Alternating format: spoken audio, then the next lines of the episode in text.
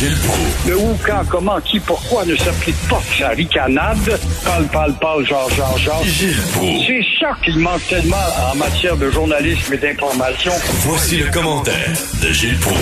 Gilles, je parlais un peu plus tôt dans l'émission de la ricaneuse, votre ami, et euh, je disais, je disais que ça n'a aucun maudit bon sens. Le centre-ville de Montréal, là, quand quand vous allez à New York, vous qui voyagez, vous avez voyagé beaucoup, quand on va dans des métropoles, des métropoles urbaines, c'est le fun qu'il y ait des autos, puis des taxis, puis pimpin, puis les klaxons, puis ça fait partie, ça grouille, ça fourmille, ça fait partie de, de la vie d'une ville. Et là, on va dans le centre-ville de Montréal, la rue Sainte-Catherine est fermée, puis il y a des clowns. Oui, puis il faut voir les commerçants de la rue Saint-Denis qui sont démoralisés et pour cause. Et pourtant, à Manhattan, t'as un pont à tous les 500 pieds pour traverser et rentrer à Manhattan. Ici, on a en horreur les ponts. On a reconstruit un pont Champlain à un prix de fou. On démolit le vieux à côté, alors qu'il y avait eu le rapport Nicolet sous, encore une fois, Guy Chevrel, je recule loin dans le temps, au début de la décennie 2000, qui recommandait un pont à la hauteur de Repentigny pour traverser à Varennes. Mais on n'écoute pas parce qu'on est contre l'automobile et on dit que ça va créer une décentralisation. La décentralisation est le lieu actuellement où 20 000 Montréalais quittent par année Oui, pour oui. Laval ou pour Brossard. et il faut le dire, Madame Plante, et j'en fais une croisade personnelle, elle est en train d'asphyxier la, la ville, de tuer la ville de Montréal. Mais est-ce que la relève de Nicodère, en l'occurrence, n'avait pas le même discours? C'est ça le problème des Montréalais. Quelle alternative avez-vous pour les élections qui vont venir dans un an? Mais ceux là, qui veulent faire du vélo puis avoir des, des, des, des rues piétonnes, il y, a- un quartier qui s'appelle le Plateau Mont-Royal, puis c'est très correct, puis aller là, puis c'est super beau, c'est très le fun, mais laissez aussi de la place aux automobilistes, maudit bordel. Alors, vous voulez parler de ce qui se passe aux États-Unis suite euh, euh, à la mort de Jacob Black? Oui, je veux parler de l'évolution des mentalités. Depuis combien de décennies, de décennies, qu'on répète que l'éducation, c'est la base même de la civilité, et malgré le message fort et clair de la mère, hier, je l'ai vu à la télé, j'ai été impressionné, cette femme-là aurait pu arriver avec des larmes et ne pas être capable d'exprimer rien. Au contraire, solide, elle a demandé encore une fois aux gens de ne pas s'insurger à cause de la mort de son fils euh, Jacob Blake. Mais pourtant, la violence a quand même surgi un peu partout. Est-ce que c'est dû à la chaleur, l'ignorance ou encore la haine? Je ne sais plus où donner la tête face à l'analyse de ces problèmes.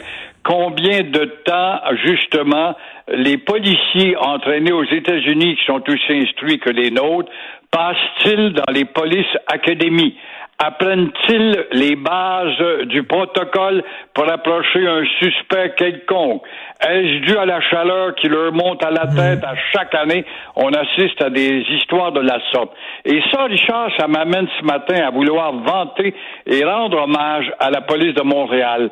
On a beau dire, puis on lance des colibets puis des insultes à la police ou SPVM, mais pourtant, l'école de Nicolet démontre qu'elle donne des résultats. Le corps de police de Les corps de police du Québec n'ont aucune comparaison à faire avec ceux des Américains. Écoutez, j'ai fait un reportage il y a quelques temps de ça déjà pour l'émission Les Francs-Tireurs. Je suis allé à l'école de Nicolet, j'ai parlé à des professeurs, j'ai parlé à des étudiants, euh, j'ai assisté à des cours. Vraiment, la façon dont nos policiers ici, les gens qui disent euh, ce qui se passe ici à Montréal, c'est exactement comme ce qui se passe aux États-Unis. Les Pénélope McQuaid de ce monde qui disent que le Québec est raciste. C'est épouvantable. Pénélope McQuaid, oui, assise sur son banc de la société de propagande qui est devenue Radio-Canada, je reprends la pensée de Mathieu Bock-Côté qui réfléchit là-dessus. Et euh, du haut de son ignorance, son ignorance avec ses lacunes historiques, se fait la propagandiste comme quoi les blancs sont racistes et euh, faut savoir que la nation québécoise a été fondée sur le racisme. Elle n'a vraiment pas lu euh, Marguerite Jouville qui au lendemain de la bataille des plaines d'Abraham soignait généreusement autant les habits rouges que les habits gris-bleus. Elle n'a pas lu aussi l'aide de Marguerite Dioville, qui dans les rues du vieux Montréal aidait les Amérindiens. Elle se faisait pointer du doigt par l'élite du temps. Elle n'a pas lu, en tout cas, l'histoire. Elle ne connaît absolument rien sur nos missionnaires qui sont allés aux quatre coins du globe en Afrique et en Chine avec nos 30 sous qu'on leur donnait quand on était petits à l'école de Duplessis pour les voir revenir pour nous acheter nos usines de lithium. Alors, et tout récemment, tout récemment, la paix des braves avec M. Landry, je veux dire, euh, l'esclavage et le racisme, c'est au cœur même de la société américaine. C'est un drame, c'est une déchirure, c'est une tâche qu'ils ont. On est au Québec, c'est pas comme ça au Québec. Mais c'est une ignorante qui ne veut pas lire, qui connaît pas son histoire. Et le message de Bernard Landry, ça devait être mis de côté parce que ça s'alignait pas sur sa pensée politique, qui en est une, de trudeauiste. Il n'y a pas de doute là-dessus. Alors, alors, cette pauvre femme devrait justement se mettre à la lecture de l'histoire plutôt que d'être un instrument de l'office de propagande qui est devenu Radio-Canada, elle ne sait pas non plus que la race blanche, pour la consoler, est sur son déclin. Universellement parlant, elle est sur son déclin par euh, la propagation justement des surlibertés dans lesquelles elle est en train de se noyer. Alors euh, justement à 10 heures, Mathieu Boccoté va venir nous parler de sa chronique. Il voulait parler des Renault Tool. Est-ce que est-ce que vous êtes optimiste? Pensez-vous qu'effectivement il va il va nous laisser euh, il va laisser un peu plus d'autonomie au Québec? S'il devient premier ministre, il y aura encore du sable dans la machine, mais Aaron O'Toole, quand même, se révèle. On voit qu'il y a une formation militaire, c'est un gars de sûr, il marche pas la queue entre les deux jambes, puis il a pas peur de s'exprimer. Mais euh, il pourrait plaire à Legault, qui revendique l'application de la loi 101 pour les employés fédéraux au Québec, le respect de sa laïcité, mais euh, encore une fois, on n'a pas dit un mot dix mots hier, Legault dans ses vœux sur le rapatriement de l'administration de l'impôt fédéral. On n'en parle plus. Et si Trudeau nous a étourdi, lui, lors de son sa première tentative avec le pote, eh bien, faudrait pas oublier que euh, Aaron O'Toole va avoir affaire à obtenir l'approbation s'il se fait si gentil, timidement gentil à l'égard du Québec pour ses petites revendications d'un nationalisme mou de la part de Legault, eh bien, ses confrères des autres provinces vont automatiquement lui mettre du sable dans la machine, ce qui nous fera dire encore une fois que le Canada, René Lévesque avait donc raison, est une maison de fous.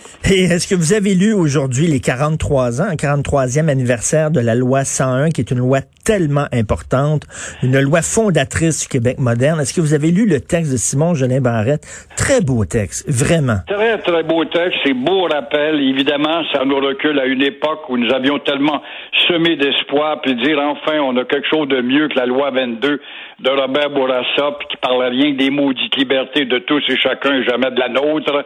Alors là, c'est sûr que c'est un rappel, mais il rajoute dans un dernier paragraphe, il y a des mais des mais, il y a la mondialisation, il y a l'immigration, il y a aussi l'outrecuidance des minorités qui prennent de force avec euh, justement les chartes de droit et de liberté pour empiéter sur la nôtre. Et Gilles, il y a le, il y a le relâchement, il y a le relâchement des Québécois aussi. Oui, les bouches molles des Québécois, les médias, les émissions de télévision, les téléséries, notre cinéma que nous finançons pour faire la propagation du joual. Alors, quand tu institutionnalises le joual, euh, il y a quelque chose qui ne va pas comme nation qui est en train de connaître un déclin certain.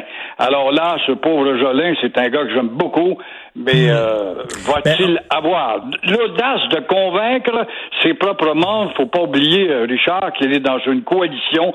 Il y a des libérules au sein de son Conseil des ministres.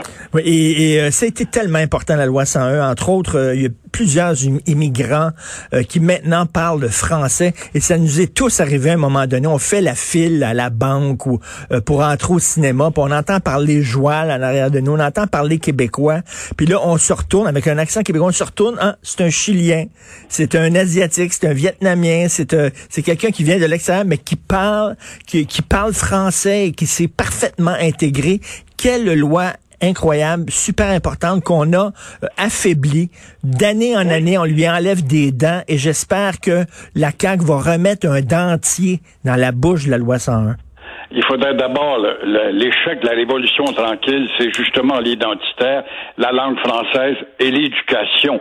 Faut pas oublier que les néos que vous avez nommés là, les Chiliens, les Argentins ou les Allemands ou les autres, sont passés par euh, l'école française avant d'entrer au Québec, parce que pour avoir des points, pour entrer plus rapidement au Québec, quand tu parles bien le français, tu as quelques points d'avantage sur l'étranger qui ne parle pas, mais il a passé par l'Alliance française. Moi, j'ai vu ça souvent, j'ai aidé même des, des Mexicains à rentrer à Montréal grâce à l'aide de la ministre dans le temps et qui m'avait dit, dites-leur de passer par l'Alliance française à Mexico ou ailleurs, et voilà que le Mexicain qui rentre ici parle mieux que nous en bout de ligne, que nos jeunes. Nos jeunes qui disent, moi, ça me dérange pas qu'on me parle en anglais. Je travaille avec un anglais, on est douze Québécois, mais c'est pas grave, on va tous s'acquiescer, acquiescer à ces demandes de dominateurs. Mais euh, si du jour au lendemain, tu décidais, pour accommoder ton anglais, de lui exiger de parler français, quelle serait la réaction, toi qui se fais hmm. passer pour un gars généreux et compréhensif à l'égard de l'étranger? Tout à fait. Là, on deviendrait soudainement intolérant. Merci beaucoup, Gilles. Vous êtes en feu. On se reparle demain. Merci, Gilles. À demain. Bonne journée.